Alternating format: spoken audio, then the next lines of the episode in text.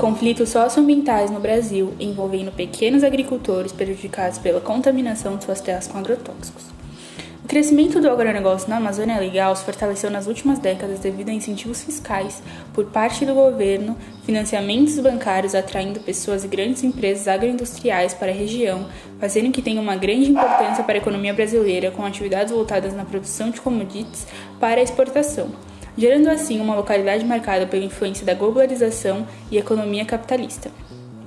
Esse avanço de atividades monoculturas e pecuária extensiva vem ocasionando impactos ambientais e sociais, principalmente com o desmatamento e por ser insustentável para os pequenos produtores o cultivo de outras culturas agrícolas, que diminui a cada ano.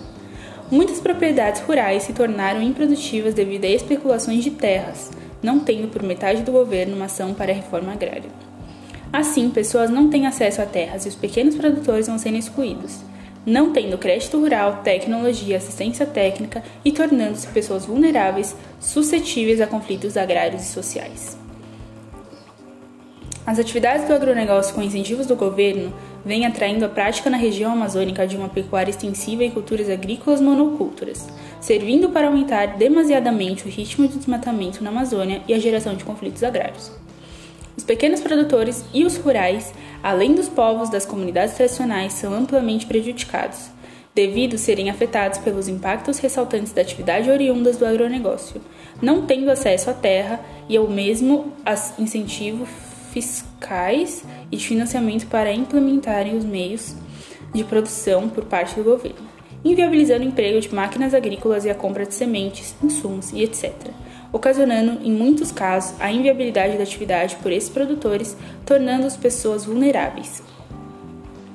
O agronegócio trouxe para a região da Amazônia Legal a ideia que o crescimento econômico iria prosperar e a oferta de empregos, desenvolvimento da região iria aumentar pela produção levada à exportação. A situação que parece ser boa em meios práticos não se mostrou assim como se imaginava. A expropriação agrária por terras na região aumentou decorrente da implantação de atividades ligadas ao agronegócio e aos pequenos produtores e às populações tradicionais. Sofrem conflitos e extensões por parte dos produtores ligados ao agronegócio. Esse processo de impactos gerados pelo agronegócio atinge também os empregos dos trabalhadores, já que as grandes propriedades monoculturas empregam uma quantidade de trabalhadores menor que a demanda e diante da inviabilidade dos pequenos produtores conseguirem produzir de modo competitivo agrícola tradicional de culturas como arroz, feijão e mandioca, vem diminuindo, fazendo que muitos deles migrem para as cidades e vendam as suas terras para grandes empresários ligados ao agronegócio. O objetivo desse trabalho é demonstrar que o avanço do agronegócio na Amazônia Legal vem causando impactos ambientais e conflitos agrários e que essa atividade econômica de cunho capitalista ocasiona na região.